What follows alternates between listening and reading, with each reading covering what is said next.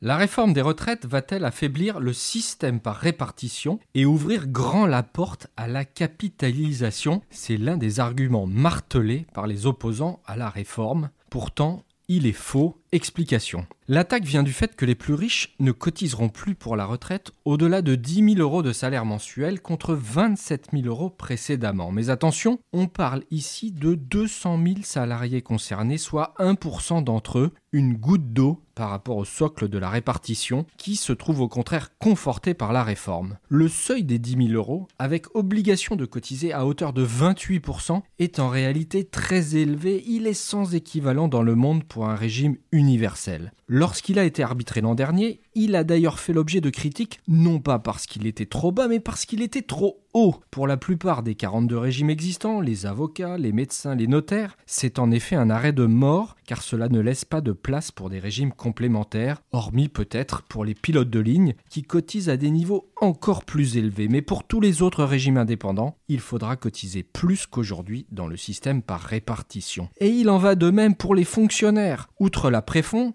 régime facultatif bien connu, ils cotisent obligatoirement sur leur prime au régime additionnel de la fonction publique, un régime par capitalisation qui va disparaître dans le régime universel car les cotisations retraite porteront dorénavant aussi sur les primes des fonctionnaires. N'en déplaise donc aux complotistes la place additionnelle laissée à la capitalisation est donc très ténue. On pourrait d'ailleurs s'étonner d'un tel choix de la part du gouvernement qui cherche à développer l'épargne retraite. Mais celui-ci estime que l'enjeu réside davantage dans la réorientation de l'épargne, toujours trop focalisée sur l'assurance vie, vers des produits finançant plus les entreprises, et de fait, les enjeux se chiffrent ici en dizaines de milliards d'euros.